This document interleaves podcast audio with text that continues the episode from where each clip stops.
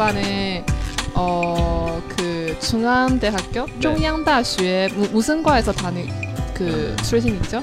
기계공학과를 다니 다녔었죠. 지시공学. 그 기계공학과에 대해서 아예 몰, 몰, 모르는데 조금 설명해 줄 수 있어요? 어떤 거 배우는지 어떤 과인지 많이 많이 얘기해 줘요.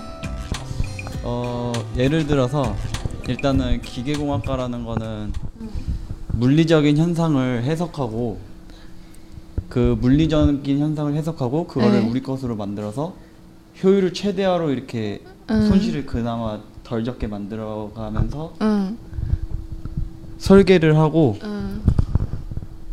우리가 원하는 제품이나 이런 그런 기계 기계 부품들 그런 것들을 만드는 그런 학문 학문이라고 할 수 있을 것 같아요. 그러면은 1학년 때 네. 물리, 네. 물리학 이런 거 많이 배워야 돼요? 네, 혹시? 1학년 때 일단은 음. 기초 어, 전공 기초로 네. 일반 물리학 원 원투도 있고 일반 물리학, 一般物理学, 아, 大一的时候 일반 学, 물리학 응. 원투도 있고 네.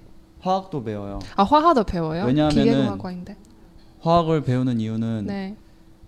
그 재료들을 특성을 이제 또 저희가 현미경이나 이렇게 음. 장, 장비들을 이용해서 관찰할 수가 있는데 嗯，通过显微镜观察 분 这些 네 嗯 분자들 素材 간의 이런 결합력에 관해 嗯 결합력 또한 우리가 음. 괜찮아 그러니까 괜찮아. 분자들 간의 힘 힘이나 이런 어. 배열 같은 경우도 음. 이 효율이나 이런 안전성 같은 데도 문제가 되고 네. 이렇게 더 안전하게 만들 수도 있고 그렇기 때문에 아, 그 자, 재료를 분석하고 배우는 그런 네, 수업 그런 그런 수업도 있어요. 네, 1학년 때? 네. 그리고 음. 기본적인 게 어, 공학적인 문제를 푸는 거기 때문에 네. 수학 같은 경우를 많이 배우죠. 아, 수학. 네. 그리고 결국은 다 무슨 기계를 만들기 위해서 이런 이런 과목을 배우는 거죠. 기계를 만들 수도 있고 아, 아니면 해석을 할 그 기계에 힘이 가해지는 부분을 음. 해석을 할 수도 있고 아. 얼마나 힘이 가해져서 어느 정도에서 어느 정도까지 우리가 하중 그러니까 견딜 수 있는 힘을 네. 정할 수 있, 있고 막 이런 음. 것들을 저희가 판단을 하는 거죠. 아, 그러면 한국에서 뭐 자동차 사업도 굉장히 네. 잘 하고 있고 뭐 조선 조선 네. 이런 것도 공, 공업 제조업도 잘 하고 있는 나라인데 그러면 이런 기업에서 대부분 대부분 다 기계공학과 출신 사람들인가요? 일단은 모든 과들이 공 공대라는 과들이 다 협력을 할 수도 있는데 일단은 네. 기계공학과도 어느 정도 기여를 한다고 볼 수 있을 것 같아요. 아, 저는 원래 기계공학과 출신이라면 공인 공인이 되기 되기 위해서 공인 그냥 어, 공장에서 일하는 그래서 기계 기계를 많이 어 일단은 그런 줄 아는데 잘 관리- 몰라요. 음. 관리직을 할 수 있어요. 관리를 할 수 있는 거. 아, 아니면 그 생산 생산을 할 수 있는 예를 들어서 자동차를 이제 양산을 해야 되는데 네, 예, 그 그거를 이제 생산 설비들을 공장 라인들을 네, 저희가 설계를 할 수 있어요. 최적의 네. 최적의 이런 라인을 깔아서 네. 손실을 최대하고 또 최, 최소화하고 최소하고. 음. 또 이제 아웃풋 아웃풋을 아. 최대화할 수 있는 그런 어, 효율을 최, 어, 효율성이 최대할 수 최대- 있는 최대할 그런 수 방법을 있는. 저희가 설계할 수도 있어요. 所以一句话概括就是说，机械工学呢是设计机器的地方啊、不是像我之前想的是为了做工人啊、当一名工人然后去学的这个系。那所以因为是设计机器的地方，设计机械产品的地方，所以啊、在这个专业里面的专业生他们需要学习的东西其实还蛮多的，比如说这个物理学、化 学、数学啊等等这些东西都需要进行学习。 아, 여기 은서 씨는 그 컴퓨터 공학과예요. 만약에 제가 오늘 컴퓨터 고장했어요. 그러면은 기계공학과 사람한테 물어봐야 돼요. 컴퓨터 공학과 사람한테 물어봐야 돼요. 제가 정답을 알고 있습니다. 컴퓨터가 고장 났을 때는 그냥 기사 부르면 돼요. 네, 전문가를 부르면 되지. 그 학부생들 뭐 기계공학과라고 이걸 더 잘 알거나 컴퓨터공학과라고 이걸 더 잘 보거나 그런 건 아니에요. 네, 그냥 돈 좀만 더 내시고 전문가 불러서 확실하게 고치시면 될 것 같아요. 네, 핸드폰 고장 나면 그래도 남자친구가 기계 공학과니까 오빠 오빠 기계 공학과잖아 이거 좀 고쳐줘 그쵸 하면 어느 정도 좀 아무 알- 아무 알- 나보다 더 몰라. 나보다 컴퓨터 작동법도 모르고 어. 나보다 더 몰라 그래가지고 아 그냥 내가 음. 내가 돈 내 돈 주고 아. 내가 고치는 게 낫지 생각했어요. 음. 절대 공학 학도생한테 부탁하지 마십시오 기계 대해서.因为香明是机械工程，然后恩熙是电脑工程嘛，所以，嗯，我就问说，那如果我的电脑出故障的话，我应该是找哪一个专业的学生修更好呢？那恩熙就说两个专业都不行，要花钱找专门的人修。然后，呃，素颜她的手机出故障了之后，她就找那个机械工程学，就是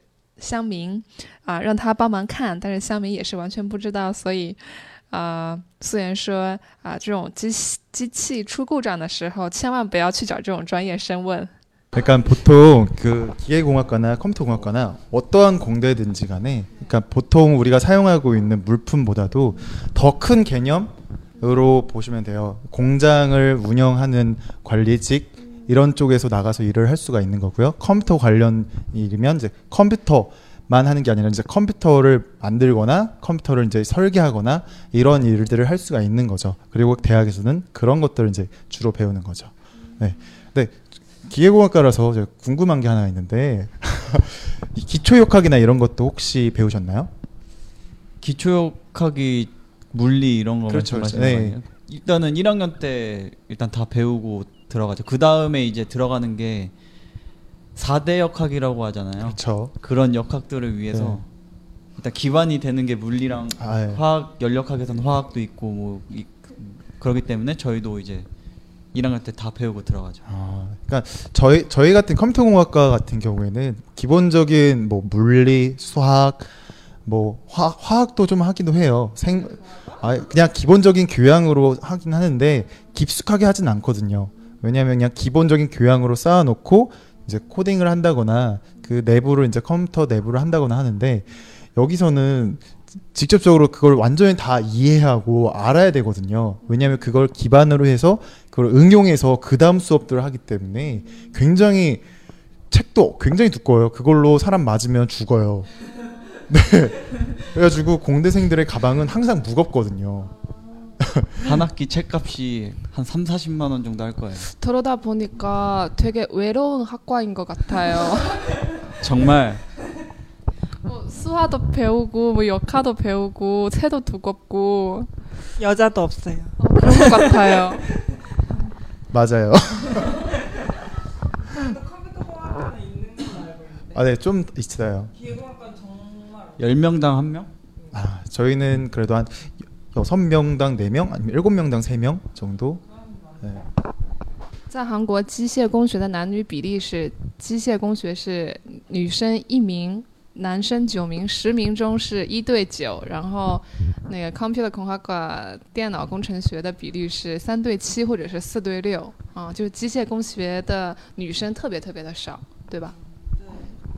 근데 저 궁금한 거는 중국에서 또 음. 공대생들 있잖아요. 네. 그 공대생들도 한국하고 똑같이 그렇게나 맨날 도서관에 있나요? 저는 일단 네. 중국 대학에서 다녀본 적이 없어서 잘 모르지만 자걸 씨도 모르시나요? 공, 공대생들은 좀 열심히 공부한 것 같은데. 근데 나중에 어느 쪽으로 가 가려고 하셔요? 지금은 취업을 준비하고 있는데 어, 일단 취업을 준비하는 게 가는 과정에서 일단 설계직도 관심이 있어서 설계 음. 쪽으로도 기, 자격증을 따려고 준비하고 있고 음, 그래서 궁극적으로는 아까 말씀드렸던 생산 라인을 할 수 있는 그 생산 기술이라고 하는데 그런 네. 쪽이나 아니면 설계직 R&D 직무에서도 지원해서 어, 그런 쪽에 지금 취업하려고 준비하고 있습니다. 음, 설계 기계를 설계해주는 그런 엔지니어의 네, 엔지니어. 일이에요. 아, 마음에 드는 회사이나 아니면 한국에서 잘 되는 지, 기업이나 좀 아니면 대단한 스스로 좋아하신 대단한 사람 저희한테 좀 소개해 주시면 감사하겠습니다. 어, 일단은 어, 어느 정도 보수도 보수도 저한테 취업 준비하는 데서 중요하고 중요, 중요하기 때문에 중요하기도 하고 또 제 저만의 이런 관심 분야도 또 들어가야 되기 때문에 어, 지금 최 최고로 그냥 최 우선순위로 정해놓은 이렇게 준비하고 있는 거는 자동차 쪽 부품 회사나 아니면 완성차 회사 이런 정도로 생각하고 있습니다. 아 자동차 관련 쪽으로. 네. 아, 因为香明现在已经毕业了，那他现在就是处于一个呃求职的状态。那他想要去工作的领域是자동차汽车行业。 제가 궁금한데요. 지금 컴퓨터 공학과랑 기계공학과 이렇게 둘이 안- 같이 앉고 있으니까 그러면 이론적으로 이론적으로 보면은 제가 지금 그 컴퓨터 한 대 있으려면 둘이 같이 손 잡고 컴퓨터 한 대 만들 수 있어요? 그러니까 소프트웨어 플러스 하드웨어 있으니까 아 일단 불가능하고요. 컴퓨터는 굉장히 집약된 물품이에요. 그래서 이렇게 컴퓨터까지는 힘들지만 그래도 이제 보통 이제 메이커톤이나 뭐 해커톤이라고 해요. 그거는 이제 뭐냐면 대회 공모전 같은 건데 그런 공모전에서 나갈 때 보통 이제 기계 과 친구들이나 이제 컴퓨터공학과 친구들 혹은 이제 전자과 친구들 혹은 이제 디자인학과 친구들이 이제 같이 해가지고 작업을 해서 뭔가 하나 상품 같은 거를 만들거나 근데 그런 경우는 있어요. 아까 그 전자학과도 언급했는데 네. 전자학과랑 컴퓨터 공학과 무슨 사이예요? 아 전자과 같은 경우에는 뭐 뭐라 해야 되지 전파나 이제 전자 그러니까 훨씬 더 신호 전기 신호 음. 측면에서 다 가는 가는 거고요. 跟信号更加有关系，전자 전파. 어. 네 컴퓨터 공학과 같은 경우에는 그런 거를 이제 전자과나 이제 전파과 이런 기반 그런 학생들이 배우는 것들을 기본적으로 음, 구성이 돼 있다고 가정하고서 그 위에서 올라가는 소프트웨어들 음. 같은 것들을 이제 개발하거나 이제 다루는 거를 하는 거죠. 그리고 시제품 만들려면은 기계공학과 학생들 필요해요. 어, 그렇죠. 아, 굉장히 유능한 친구들이죠. 기계과 친구들은. 왜냐하면 일단 기본적인 그 수학, 물리, 역학 이런 것들을 다 마스터한 친구들이에요. 그렇기 때문에 그런 친구들이 이렇게 뭐 같이 뭔가 제품을 만들거나 그러면 굉장히 큰 도움이 되죠. 왜냐하면 실제로 만들어야 되니까 실제로 만들 때 그런 지식들이 굉장히 많이 필요하거든요. 일단 제 사례로는 3D 프린터를 이용해서 드론을 이제 세과가 말씀하신 기계과랑 전자과랑 컴퓨터공학과가 모여서 그 3D 아 3D 프린터래. 드론을 만든 적이 있었는데 겨, 드론 드론은 뭐냐면요. 이렇게 붕붕 떠다, 떠다니는 뭐 헬, 헬기 같은? 아니 드럼 드럼이 아니라. 예, 어, 드론이라고 해서 무인 드론이라고 하는데 음, 그러니까 리모컨 같은 걸로 뭐 자동차 미니카 같은 거 막 운전하고 하잖아요. 근데 그렇게 이제 바닥에 기어다니는 게 아니라 얘네가 날아다녀요. 작 미니 비행기. 그렇죠. 아하. 미니 비행기를 왜 만든 거예요?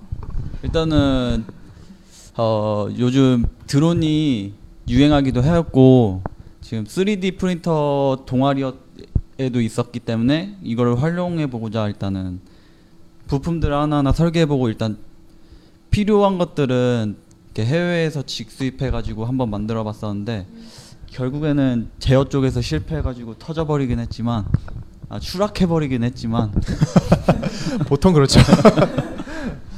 어, 그래도 이렇게 과들이 모여서 하나의 작품을 제품이나 아니면 이런 것들 장비들을 만들 수도 있습니다. 嗯，肖明说他在机械工学这个呃念书的时候，然后有和其他的两个系一起合作做一个项目，是做什么呢？就是做这个 drone 遥控飞机。嗯，那那个时候是机械工学，还有电子传播学，然后电脑工程学这三个系的学生一起做的，然后他们一起就是呃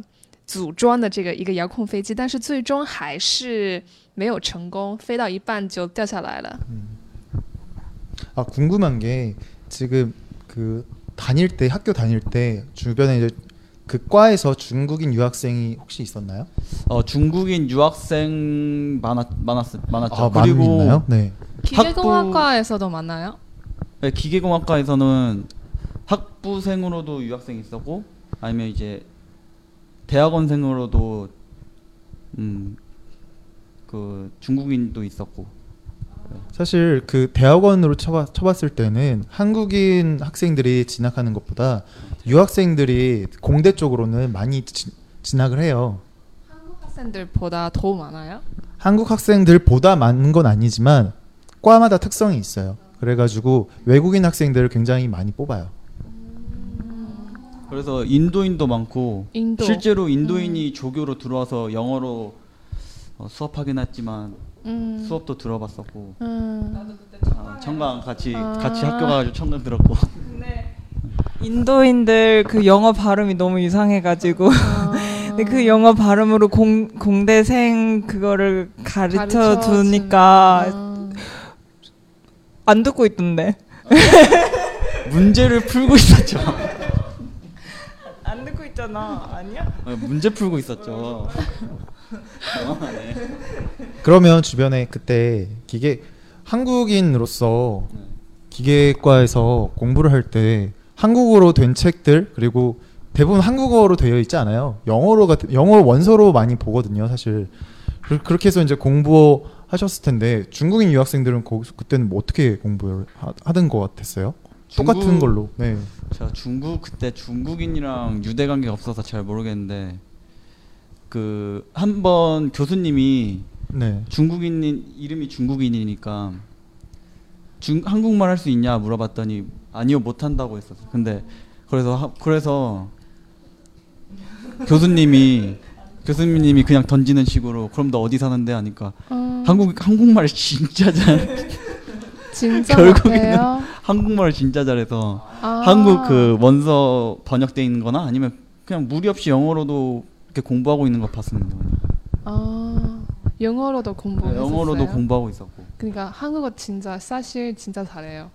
어 일단 교수님을 속이려고 못하는 척 하는 것 같았는데 아, 수업하는 거나 자주 친구들이랑 얘기하는 거나 이렇게 지켜보면은 음. 네, 괜찮아요. 네, 어느 정도 소통은 가능했던 것 같아요. 어느 정도? 네. 不仅仅是机械工程学，那还有包括其他很多的工科的一些嗯专业，呃，有很多的留学生去那边读书，会选择这些工科的专业。那呃，不仅仅是中国留学生，还有很多的印度学生。那包括讲课的老师当中，也有从印度来的老师，用英语来给这个工大的学生上课。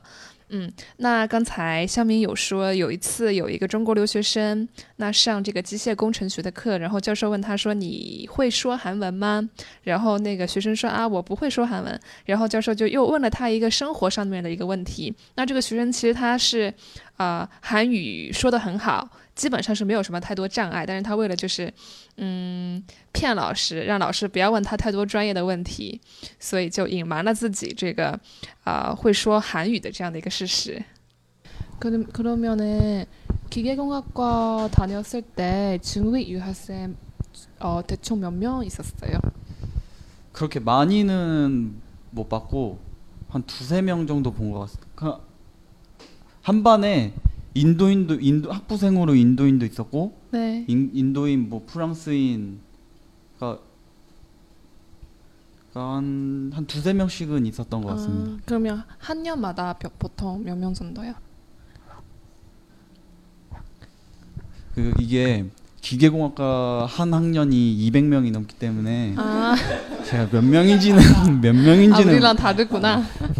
전체 합치면은 거의 4학년까지 합치면 뭐 8, 900명 거의 1000명은 되, 되기 때문에 왜 이렇게 사람 많죠? 워낙 원래 공대 쪽은 사람이 많, 많아요. 네. 컴퓨터 공학과도 그이 정도까지는 아니지만 네, 많이 있고요. 그리고 보통 다른 공대들도 사람들 엄청 많아요. 그래가지고 그 엄청 많은 학생들이 엄청 두꺼운 책들을 들고 다니면서 네, 수업을 듣죠.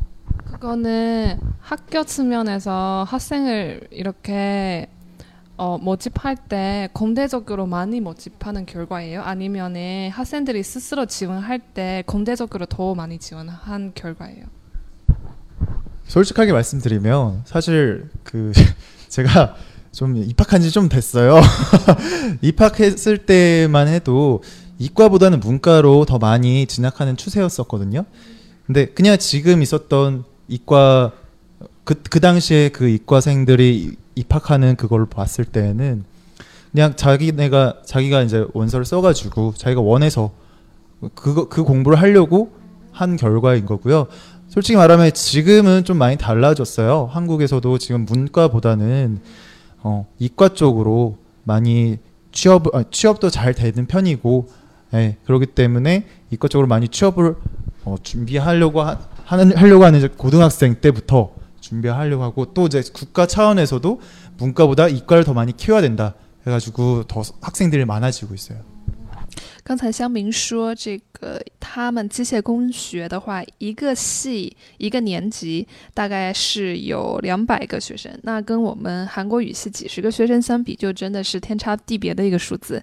那恩熙就说，在韩国其实文科理科生他们的这个嗯数字上的差别，然后包括出了社会之后就业的差别还是很大的。呃，理科生要比文科生能够更好的找到一个。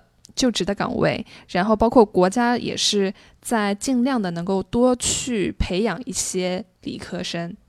그럼 기계공학과도 이렇게 특성화 고등학교 있어요? 기계공학과 고등학교. 일단은 그거보다는 어 일단은 저희 학교에 있을 있을 때는 어, 과학고에서 몇 명 조금씩 조기 졸업 해가지고 오는 학생도 있었고 과학과에서 다녔어요? 저는 과학고를 다니지 않았고요. 일단 과학고는 정말 엘리트, 어 정말 수재라고 하는 친구들이 많이 가는 곳이에요. 과학 고등학교는 전체 이름이죠. 과학 고등학교 과학과라고. 무슨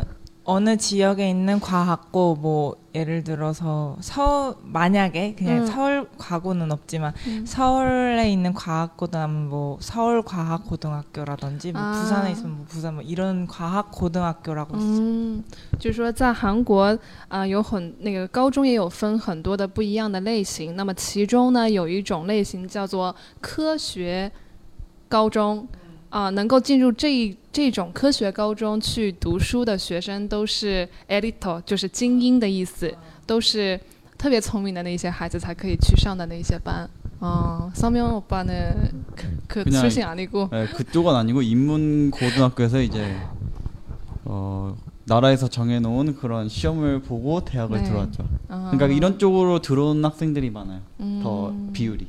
아, 기계공학과에서. 네, 기계공학과에서 어, 네 그렇게.